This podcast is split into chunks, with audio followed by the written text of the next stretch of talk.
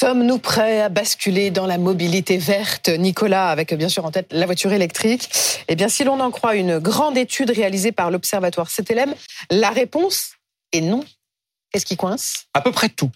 Alors CTLM fait tous les ans cette étude colossale dans le monde entier, euh, auprès de 16 pays, dont 3000 personnes sont sondées en France.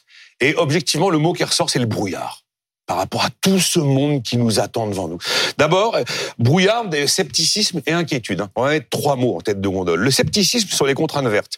Vous avez pratiquement la moitié des sondés qui ignorent complètement cette date de 2035, date normalement à laquelle on arrête de vendre des voitures thermiques en Europe. Puis vous avez plus de 60% des gens qui disent quoi? Ce sera jamais appliqué, ce sera impossible, même sans doute ce sera annulé cette date de 2035. Voilà la première inquiétude. Mais on ne remet quand même pas, on ne remet pas en cause quand même la, la technologie électrique. Ça a considérablement changé. D'une certaine manière, oui. Scepticisme sur le choix même de la voiture électrique. Aujourd'hui, 40% des sondés euh, pensent que c'est la bonne solution pour le climat. Alors que 60%, pas sûr. Hmm. Et en 2019, à une question pas exactement la même, mais très proche, Là, c'était complètement l'inverse. Les trois quarts des gens disaient oui, l'avenir de la voiture, c'est l'électrique. Eh bien, plus on y va et plus les choses changent. Brouillard aussi sur les politiques incitatives. Attendez, on nous a fait un bonus pour nous vendre du diesel jusqu'en 2012. Euh, après, c'était pour nous vendre de l'hybride. Euh, maintenant, c'est pour nous vendre du 100% électrique. Tout le monde est largué, voilà. Brouillard aussi sur les ZFE. Zone à faible émission. Ben voilà. Qu'est-ce que c'est que ça? Vous avez un tiers des gens qui ont compris ce qui se passera dans une zone à faible émission qui restera l'accès à certaines Ils ont compris qu'ils ne pourraient plus rouler, en fait, c'est ça Un tiers a compris. Hein. Bonne partie. Euh...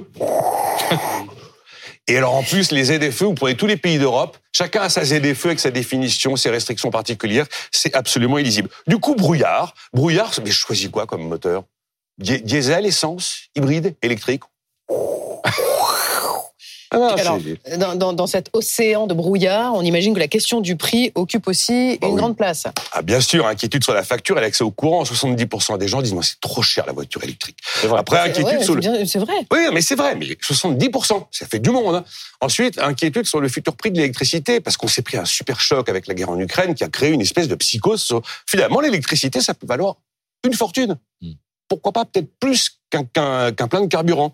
Inquiétude sur l'étendue du réseau de bornes de recharge et inquiétude aussi sur la capacité du pays à produire suffisamment de courant pour électrifier tous les usages. Bon, j'arrête là, il y a d'autres éléments, mais en tout cas, c'est Hélène dit, les politiques publiques doivent être beaucoup que je vais plus claires et beaucoup plus stables. Qu'est-ce qu'il y a? Qu'est-ce que je vais devenir? Un piéton.